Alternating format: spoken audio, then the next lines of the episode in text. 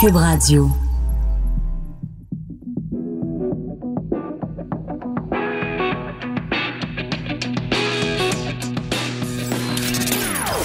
Des opinions bien à elle. Sophie Durocher. Son franc-parler ne laisse personne indifférent. On n'est pas obligé d'être d'accord.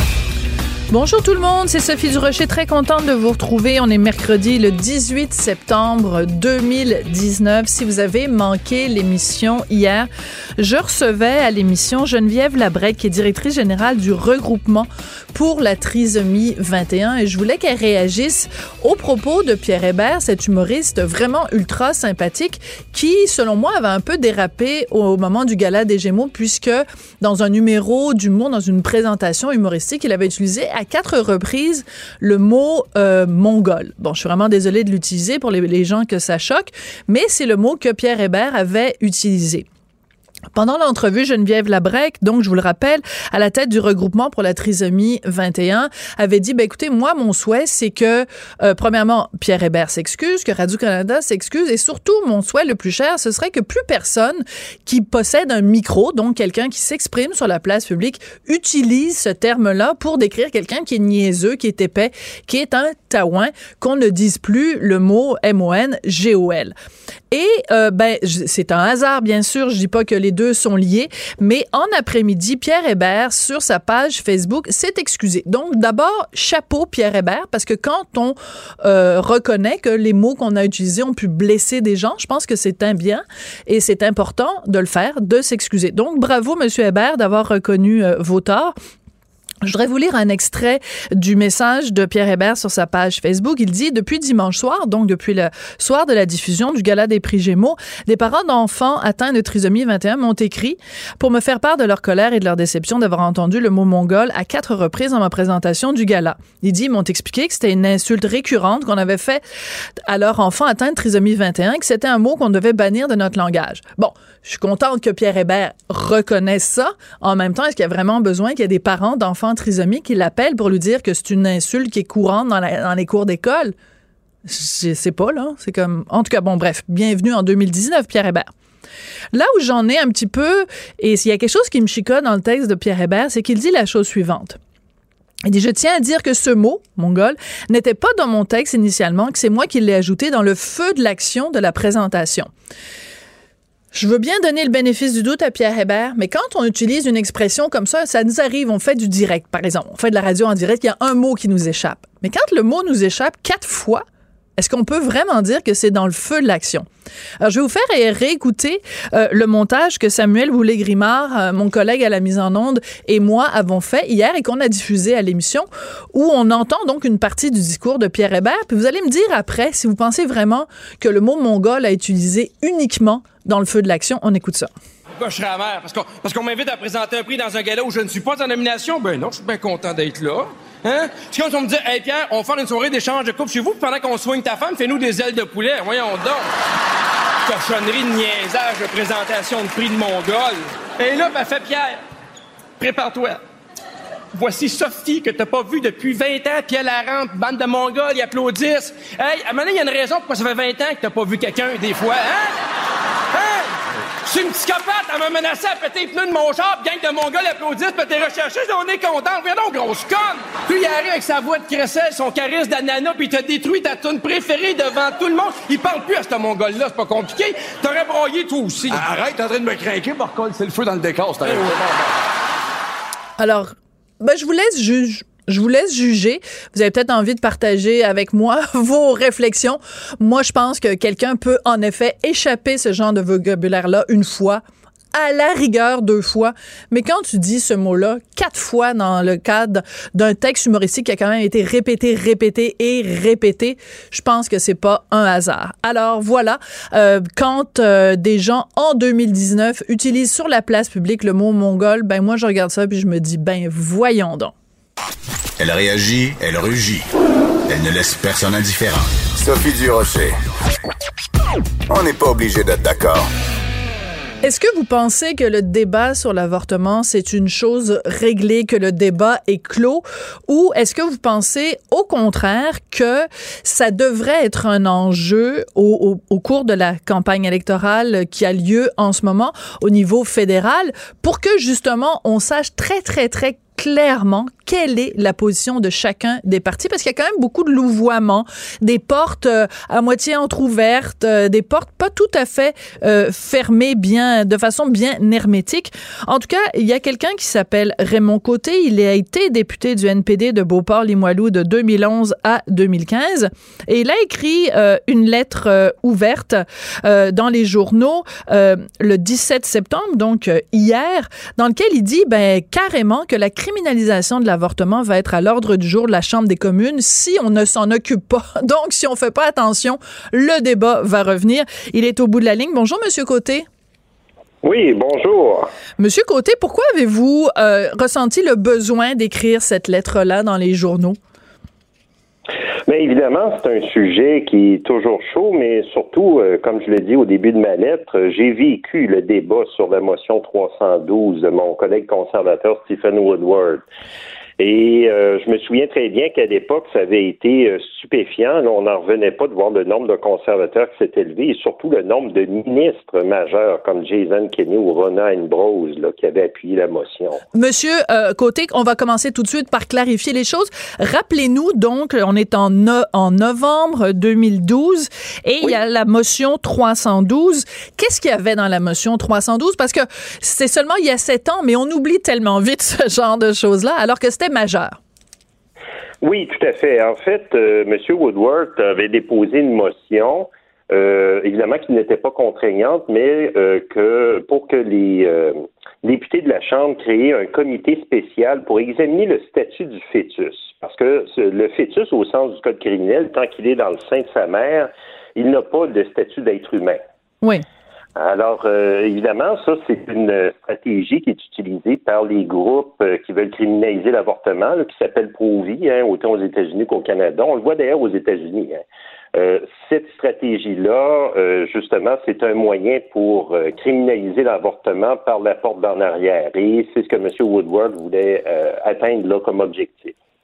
Alors, ce que vous vous rappelez dans votre euh, article, c'est que à ce moment-là, dont on est en novembre 2012, il y a ce vote-là et il y a 91 députés, dont quatre libéraux quand même, qui, euh, qui ont exprimé leur appui et, il y en a 203 qui se sont opposés. Donc, on est quand même, il y a, vous, vous l'expliquez dans votre texte, il y avait, il manquait seulement 57 voix et on aurait pu euh, retourner en arrière au Canada et on serait revenu à une criminalisation euh, de l'avortement. Bon, je veux juste prendre les choses une par une, OK, Monsieur Côté? Vous dites que parce que je pense que quand on parle de l'avortement, c'est important d'apporter toutes les nuances qui sont nécessaires. Vous, vous dites que quand on, on parle, comme le faisaient les conservateurs en 2012, d'examiner, de créer un comité pour examiner le statut du fœtus, vous dites que les gens qui sont en faveur de ça, c'est des gens qui sont pro-vie et qui veulent criminaliser l'avortement. Je suis pas sûre, je suis d'accord avec vous, Monsieur Côté, parce qu'il y a aussi des gens qui euh, remarque quelle est la situation du Canada. Le Canada est un des seuls pays au monde où il n'y a pas de loi claire sur l'avortement. On peut se faire avorter jusque quasiment la veille de son accouchement. Donc, les gens qui disent on voudrait examiner en effet le statut du fœtus, c'est par exemple pour qu'on ait une loi comme en France. En France, on peut pas se faire avorter après 12 semaines à moins d'une recommandation du médecin, puis il y a toutes sortes de critères. Donc, on peut vouloir réfléchir sur l'avortement sans forcément être pro-vie? Vous avez tout à fait raison, puis votre remarque est très juste.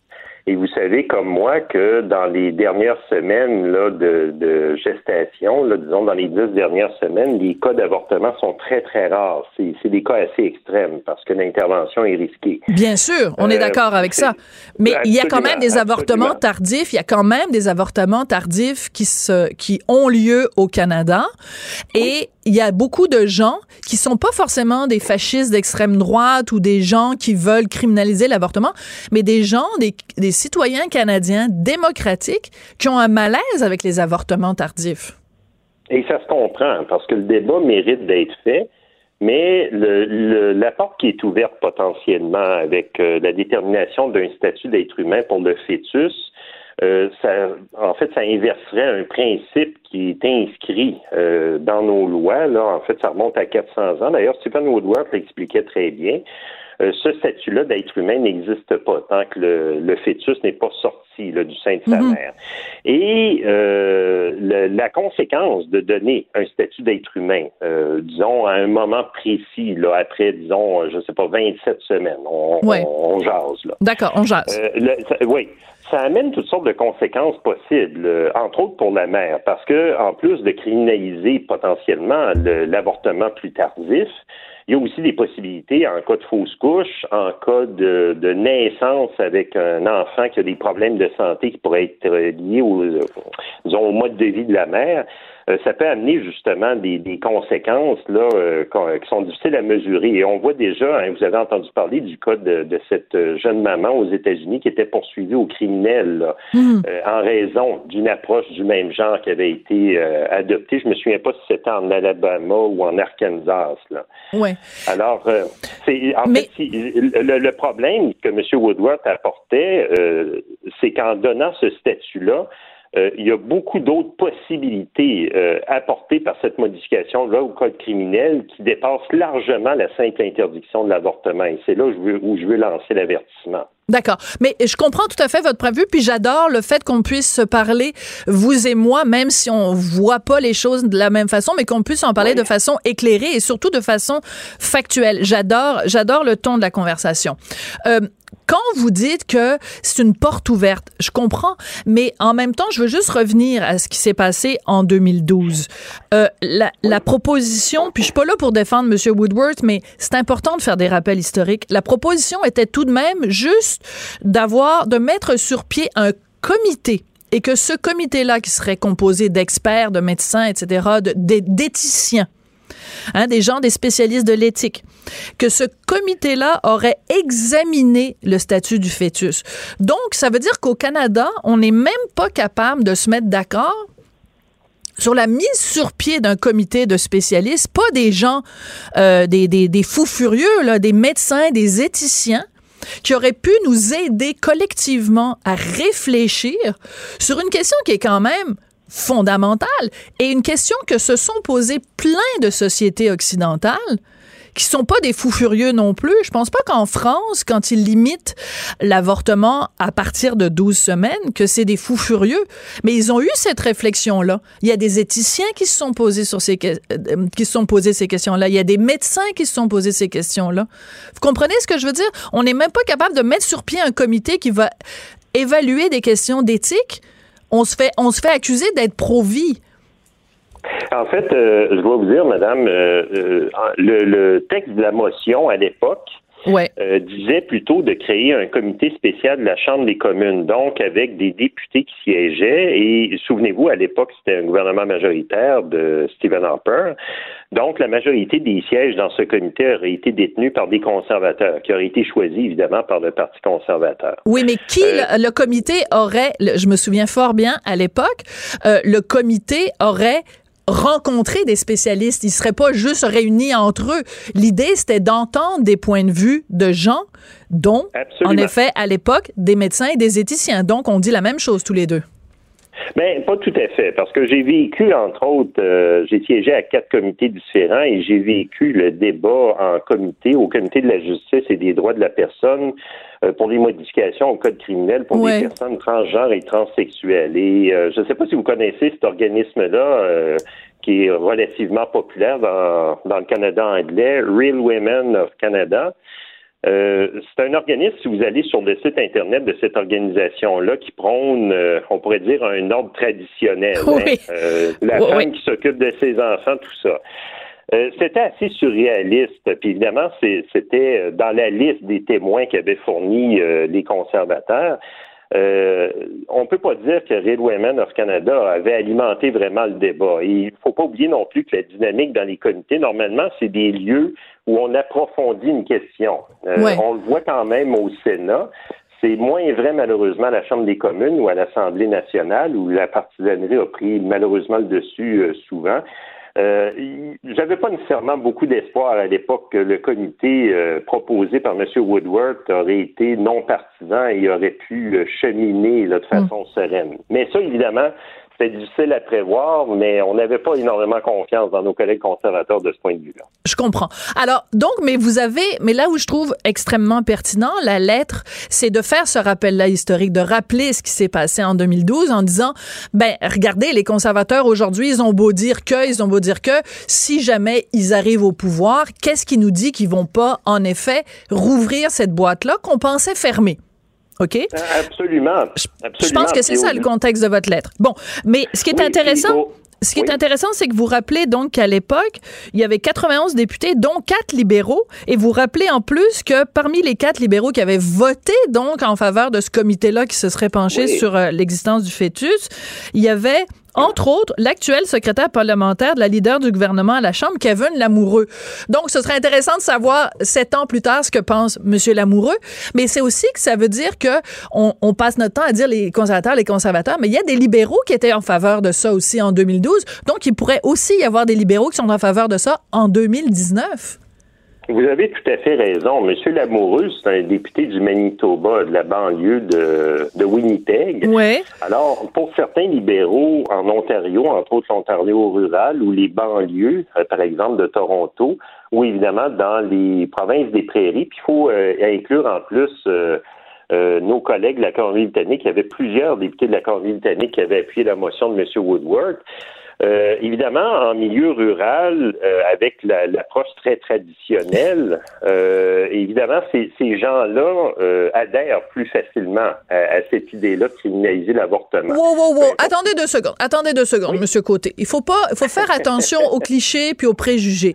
C'est pas, c'est parce que je, je, sens un petit peu entre les lignes là, les gens qui vivent dans les grandes villes sont pro-choix, puis les gens un peu pecno là, avec leur râteau à la main, sont contre l'avortement. Il faut faut, faut faire attention aux clichés aussi. Il y a, il y a dans les des gens qui se posent des questions sur l'avortement, sur des questions éthiques. C'est pas tous des pecnos quand même, Monsieur Côté, là?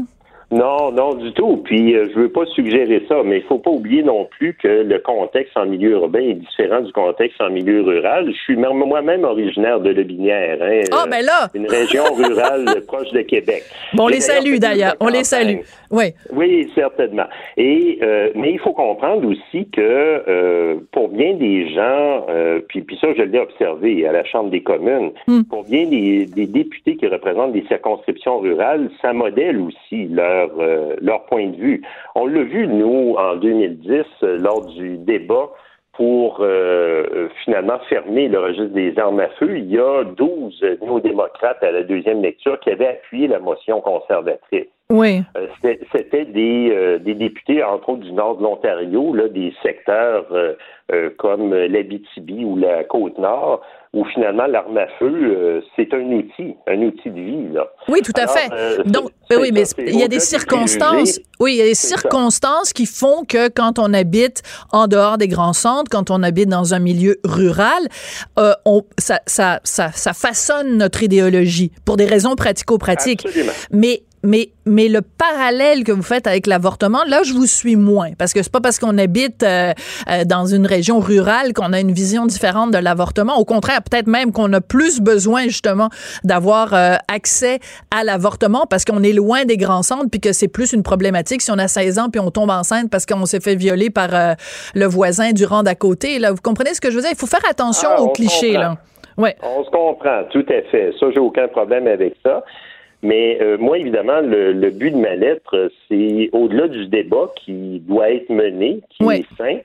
Euh, je vois justement, parce que j'ai vu ces gens-là fréquenter la colline durant mon mandat, je vois l'organisation très élaborée des groupes comme Right Now euh, qui font du porte-à-porte, qui participent pratiquement même à la sélection des candidats conservateurs. Donc, c'est quand même un groupe, euh, quand on parle, ce qu'on peut appeler les pro-vie, c'est un terme que j'aime pas. Moi non plus. Euh, qui prennent les moyens, oui, parce que ça rend pas compte de la réalité.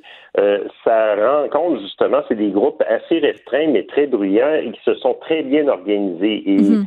au-delà de l'opinion générale de monsieur, madame, tout le monde, eux, grâce aux moyens qu'ils déploient, peuvent finalement mettre un biais là et justement faire passer des députés qui ne représentent peut-être pas l'opinion de la majorité de leurs commettants. Ouais. Alors, euh, c'était ma contribution dans ma lettre, simplement. Mais je trouve ça très intéressant, puis je suis contente euh, de voir que vous aussi, vous avez un malaise avec le mot pro-vie. Pro-vie, pro-choix, pour moi, ce sont des, c'est des mots qui correspondent pas exactement. Et puis, selon moi, il y a, pour reprendre le titre d'un livre célèbre, il y a à peu près 50 nuances de gris quand on parle de l'avortement. C'est-à-dire qu'on peut tout à fait être quelqu'un de, de, de 100%, même 120% féministe, d'être de, de, convaincu du droit des femmes à euh, euh, de disposer de leur corps comme elles l'entendent, puis d'avoir accès à un avortement libre et gratuit et partout et dans toutes les provinces au Canada, et avoir quand même un malaise avec les avortements tardifs, les avortements à répétition ou des délais, l'absence d'imposition de délai au Canada, mais il n'y a pas de terme qui représente ça. Alors donc, je pense que le débat, on dit tout le temps le débat il est clos. Moi, je pense qu'il n'est pas clos parce qu'il y a toutes sortes de nuances qu'on ne peut pas exprimer en ce moment sur la place publique. C'est pour ça que j'étais très contente que vous écriviez votre lettre parce que je trouve que ça contribue à une discussion intelligente entre gens sensés et euh, les rappels historiques que vous faites sont en effet très importants. Ben écoutez, euh, je suis ravi. Je, je tombe d'accord avec vous. Il y a beaucoup de simplification et ça n'aide pas du tout l'avancement de ce débat-là. Oui, mais euh, je veux juste quand même citer une dernière phrase euh, dans votre dans votre texte. Vous dites, considérant le degré d'organisation et les moyens dont dispose le mouvement anti-avortement, ben c'est là que justement on, pourrait avoir des mauvaises des mauvaises surprises. Donc il faut en effet être vigilant. Puis on rappelle à tout le monde, ben c'est important d'aller voter. Hein. Moi, les gens qui disent euh, ah mais là je suis pas contente du résultat, ben oui, es-tu allé voter? Non. Ben allez voter puis surtout parler à vos à vos représentants puis demandez-leur de s'expliquer clairement quelle est leur position sur l'avortement. Je pense que c'est un débat qui doit absolument avoir lieu. Merci beaucoup, M. Gauthier. Ça a été un plaisir de vous parler. Plaisir partagé. À la prochaine. À la prochaine. Raymond Côté, donc, qui est anciennement député du NPD de Beauport-Limoilou. Il l'a été de 2011 à 2015. Puis il a écrit cette lettre vraiment intéressante sur euh, le danger, justement, que euh, la criminalisation de l'avortement revienne au pays. Danger réel ou pas. C'est à vous euh, d'en discuter. Après la pause, on va parler de cinéma québécois et des jeunes. Ça a l'air que les jeunes sont, la plupart du temps, incapables de nommer cinq films québécois. Dans quel autre pays au monde les gens sont incapables de nommer cinq pays, cinq films de leur propre pays? On en parle après la pause.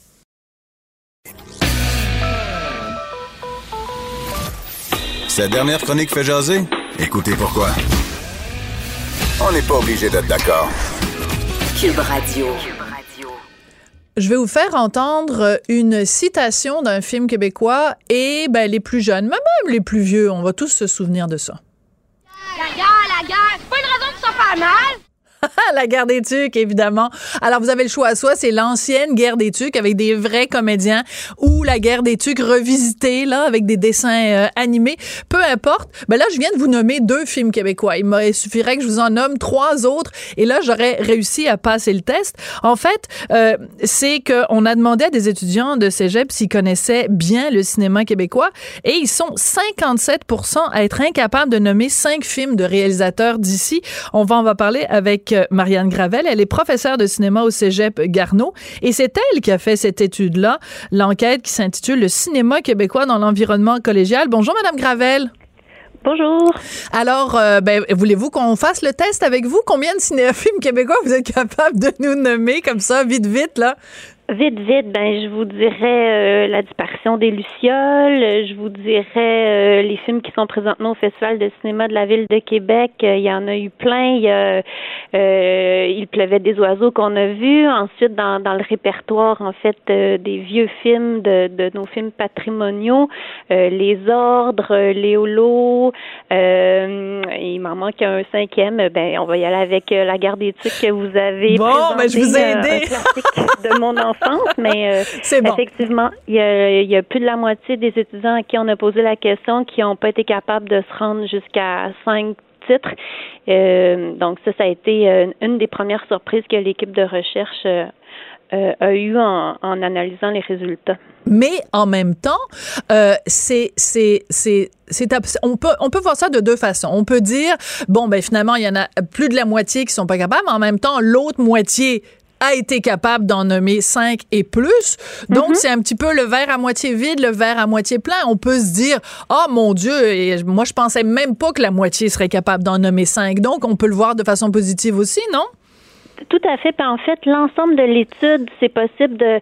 il y a- en fait, je réalise, moi, c'est une étude qui a été faite euh, en, partenariat avec euh, un collègue de l'INRS qui est euh, Christian Poirier. Oui. Euh, l'ensemble de l'étude nous amène à considérer la relation que les jeunes ont avec le cinéma québécois comme étant quelque chose d'assez complexe et de souvent paradoxal. Comme je peux vous donner comme exemple Oui. la proportion des jeunes qui déclarent aimer le cinéma québécois.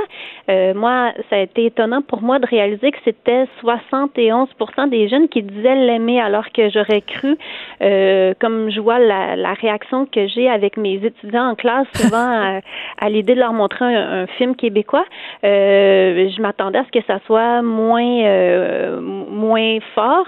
De l'autre côté, quand on leur pose la question combien de films québécois vous voyez par année, c'est assez Et- incroyable. Il y a 14% des étudiants.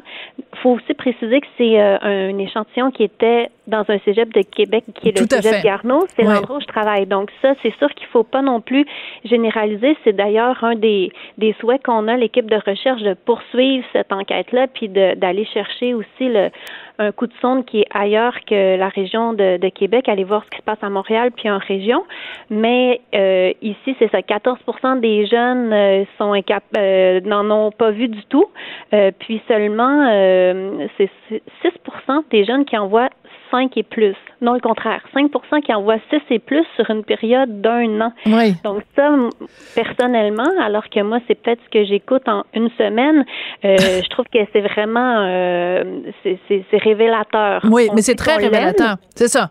mais pas assez pour le, le fréquenter sur une base régulière. Donc là, nous, on a, on a creusé en fait cette, euh, cette question-là, puis les, les choses qu'on qu'on a repérées nous semblent assez euh, assez intéressantes en fait, surtout sur euh, sur le plan pédagogique. Là, nous, Oui. c'était quand même une enquête qui était financée par le ministère de l'Éducation et de l'Enseignement supérieur dans le but de voir comment le cinéma québécois ça peut être un outil pédagogique. Donc, euh, oui, il y avait le côté sociologique, mais il y avait aussi le côté pédagogique, comment on pouvait aller euh, chercher des gains en exposant des jeunes à du cinéma québécois. Oui, parce que en fait, c'est ça l'idée aussi, c'est que si euh, un étudiant passe euh, deux ans au cégep et que pendant ces deux ans au cégep, il est jamais, jamais exposé à des extraits ou à des films au, au complet, ben on peut comprendre qu'il développe peut-être pas nécessairement cet amour-là.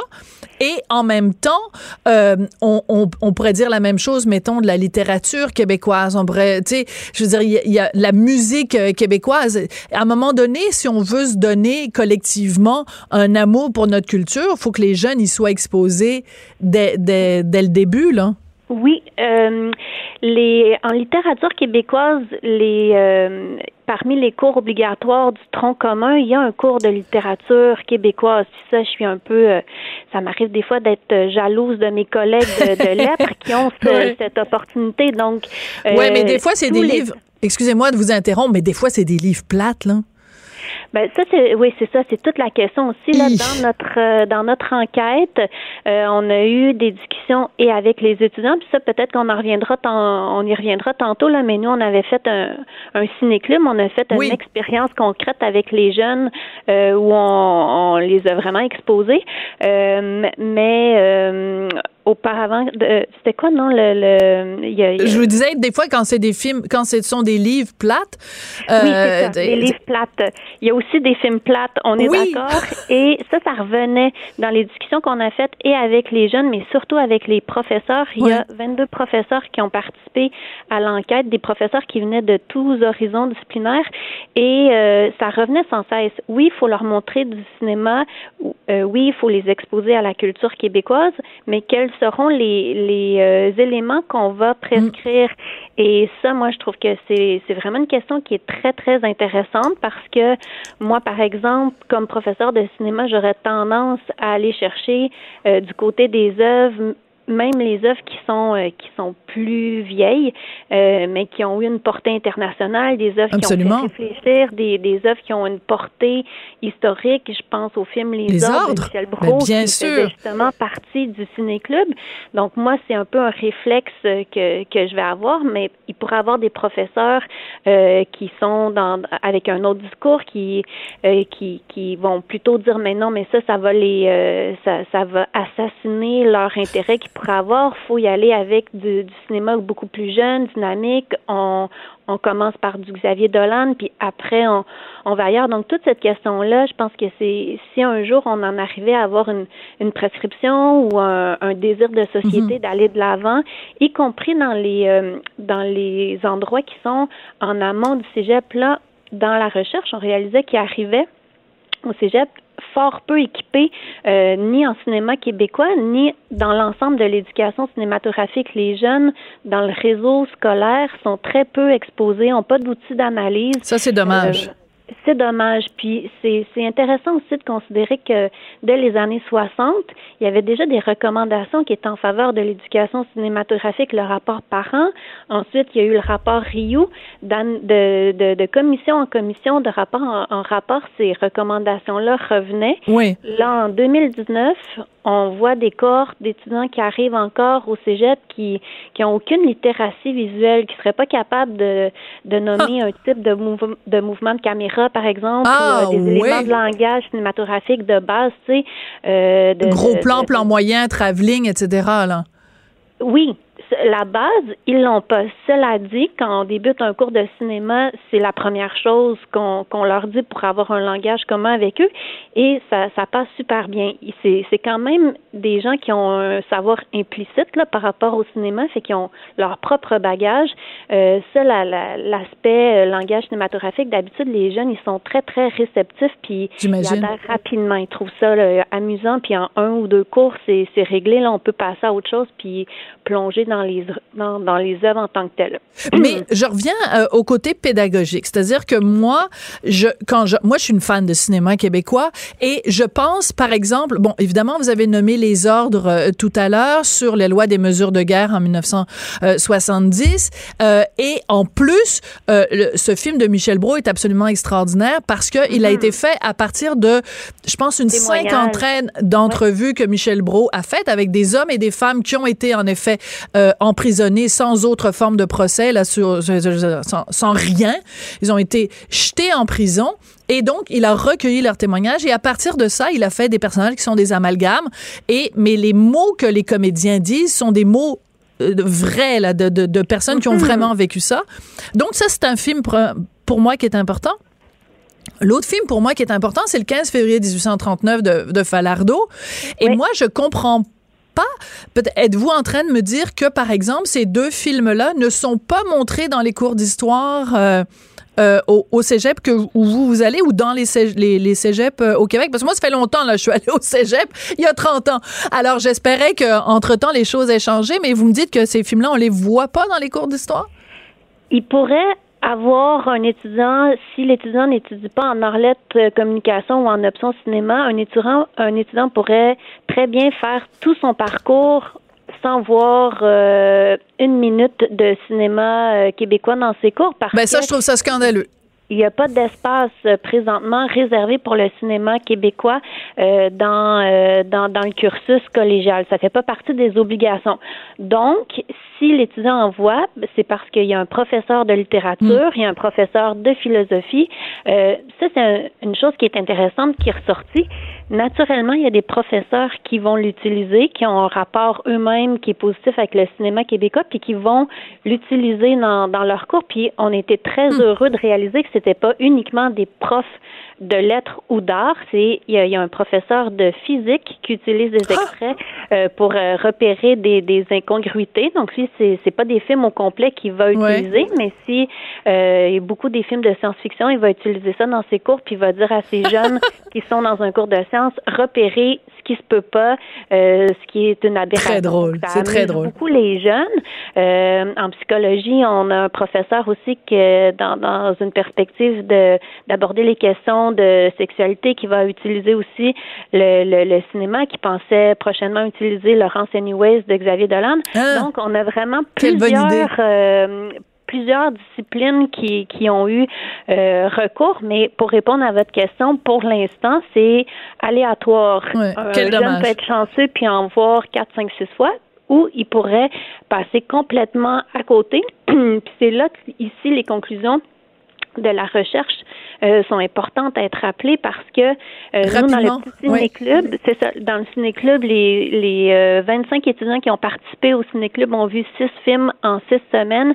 Puis là-dessus, même si au départ, ils étaient plutôt euh, euh, récalcitrants, puis avait des craintes parce qu'ils connaissaient très peu le cinéma, puis avait des a priori, il y en a 18 sur 25 qui sont sortis de l'expérience euh, enchantés et avec euh, un Ah-ha. regard nouveau sur le cinéma québécois. Il y en a seulement quatre qui ont eu un déclin d'intérêt. Les autres, euh, il y a, il y a eu un, Le un déclin. qui était, euh, ouais, un Ils ont- déclin. après avoir le- vu le déclin de l'Empire américain, il y a eu un déclin d'intérêt.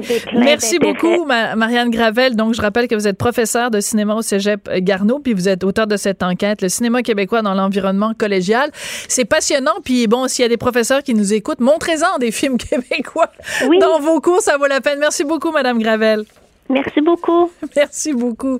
Alors, ben oui, ben Laurence, anyways, dans les cours de sexualité, quelle bonne idée. Après la pause, on va parler avec Pierre-Olivier Zappa, qui est journaliste à l'économie à TVA LCN. La belle maison de Radio-Canada est belle en torpinouche, mais elle coûte cher.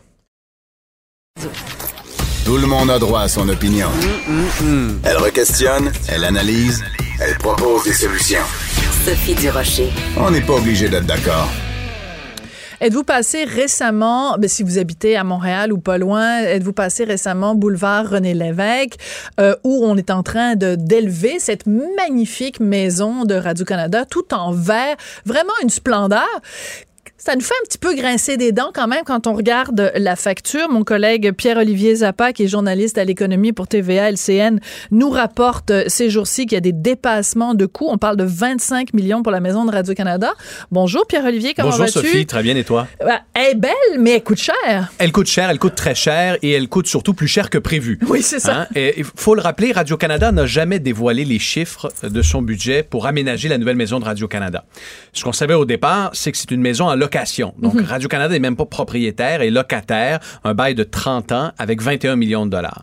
Ce qu'on appris Auprès de la compagnie Broccolini, qui est le en promoteur fait immobilier. le promoteur. Exactement. Et là, ce qu'on apprend aujourd'hui, c'est qu'il y a un dépassement de coût de 25 millions sur les frais d'aménagement. Donc, Radio-Canada devra dépenser 25 millions de dollars de plus en fonds publics pour aménager euh, la bâtisse Mhm. euh, selon ses besoins techniques. L'aménagement devait donc coûter, avec les équipements, 144 millions. Il en coûtera 25 millions de plus. À ça, on ajoute une facture de planification de 14 millions de dollars. Calcul rapide, 183 millions de dollars au minimum de fonds publics simplement pour l'aménager aux besoins de Radio-Canada. Alors, on, on a peut-être, les gens qui nous écoutent, ont à un moment donné fait faire des travaux chez eux, sont peut-être fait construire une maison, puis on sait que, mettons, le promoteur nous dit ça va coûter 100 000, puis au final, ça nous coûte 150 000.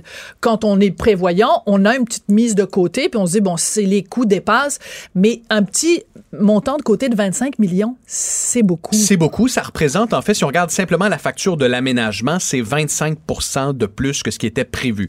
Qu'est-ce qui s'est passé? Ben, selon mes informations et, et les sources à qui je parle travaillent vraiment à la coordination du projet, donc sont très bien informés. Euh, il y a eu des modifications à la toute dernière minute, des, des imprévus qui ont été exigés par Radio-Canada au promoteur Broccolini. Donc, la faute n'est pas à Broccolini. Radio-Canada, au départ, voulait des open space. C'est la tendance, hein, des bureaux. C'est ce qu'on a ici à Cube. ouverte, exactement. Et là, finalement, on s'est dit, bon, euh, on va avoir besoin de 230 bureaux fermés.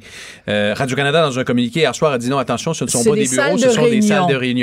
Alors, j'ai revu avec mes contacts aujourd'hui qui m'ont dit, ben écoute, Pierre-Olivier, la notion de salle de réunion peut être assez large. Ben parce que ça ici, c'est un endroit fermé, c'est une salle de réunion. On se réunit pour faire de la radio. On peut, on peut jouer avec les virgules. On peut jouer Euh, avec les mots. Mais, mais ce qui est intéressant aussi, ce qui ressort, c'est que, bon, on l'a dit, mettons que moi, je vais faire des travaux chez moi. Je peux, en effet, décider à la dernière minute que le mur que je voulais entre la cuisine et la salle à manger, il n'y en a pas de mur ou je fais construire un mur.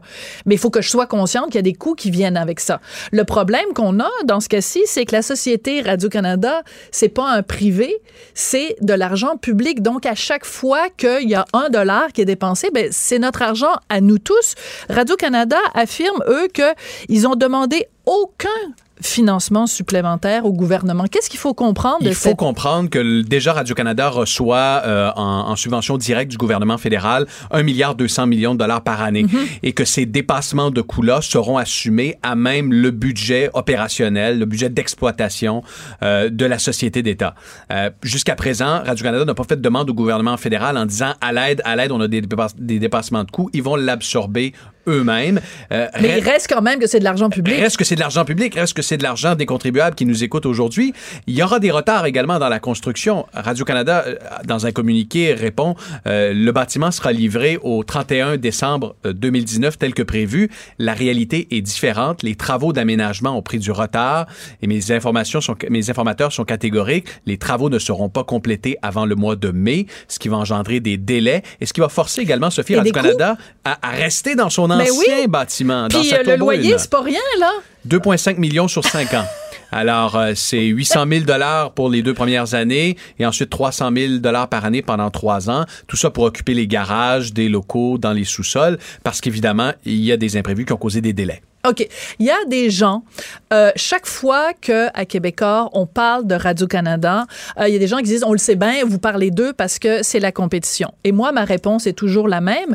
Ça prend des chiens de garde, ça prend des gens qui parlent de la société Radio-Canada parce que, ben, c'est notre argent. Et c'est pour ça qu'à ce moment-ci de l'entrevue, j'aimerais ça faire euh, rentrer dans la conversation Guy Fournier, qui est mon, notre collègue, évidemment, qui écrit dans le Journal de Montréal, le Journal de Québec, et qui, en plus, a été président du conseil d'administration de Radio-Canada 2005-2006. Bonjour, Guy. Bonjour. Guy, euh, je suis très content que tu te joignes à la conversation. Quand tu entends ces histoires-là de dépassement de coûts euh, d'argent public que euh, Pierre-Olivier nous a très bien expliqué, comment tu réagis, toi, comme ancien président donc du CA de Radio-Canada?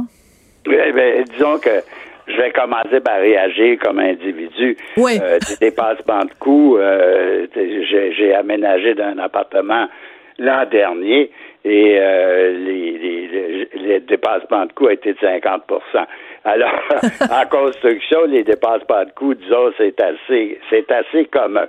Euh, moi, j'ai, un petit bémol là, sur tout ça, euh, Sophie, parce que je pense que c'est, il était très grand temps que radio se débarrasse de cette énorme propriété qu'ils avaient sur le boulevard René mhm.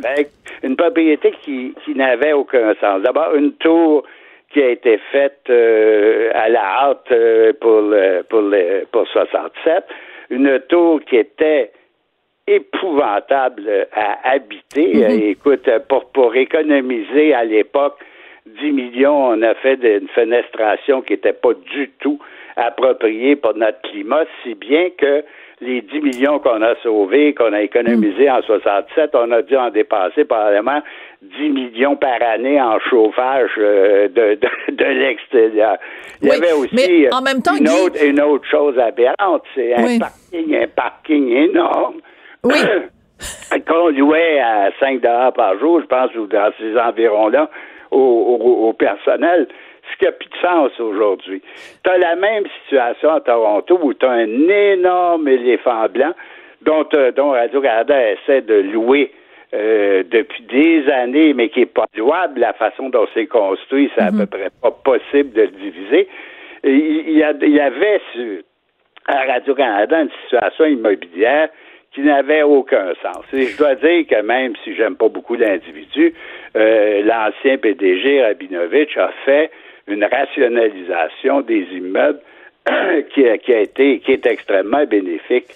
Maintenant, écoute. euh, Mais Guy, je pense qu'il y a personne, euh, ni Pierre-Olivier, ni moi, ni bon les gens qui s'intéressent à ce dossier-là, je pense qu'il y a personne qui remet en question le besoin de créer la maison de Radio-Canada. Et en plus, elle est belle, et en plus, elle va en effet euh, faire rentrer Radio-Canada au 21e siècle. On se le cachera pas, parce que dans l'ancienne bâtisse, les studios euh, radio, entre autres, étaient au sous-sol. Les gens faisaient la météo, puis ils étaient même pas capables de regarder par la fenêtre pour voir le temps qu'il faisait. Là, il y avait des ouais. aberrations. Donc, je pense que personne remet en question la pertinence de la création de la maison de Radio-Canada.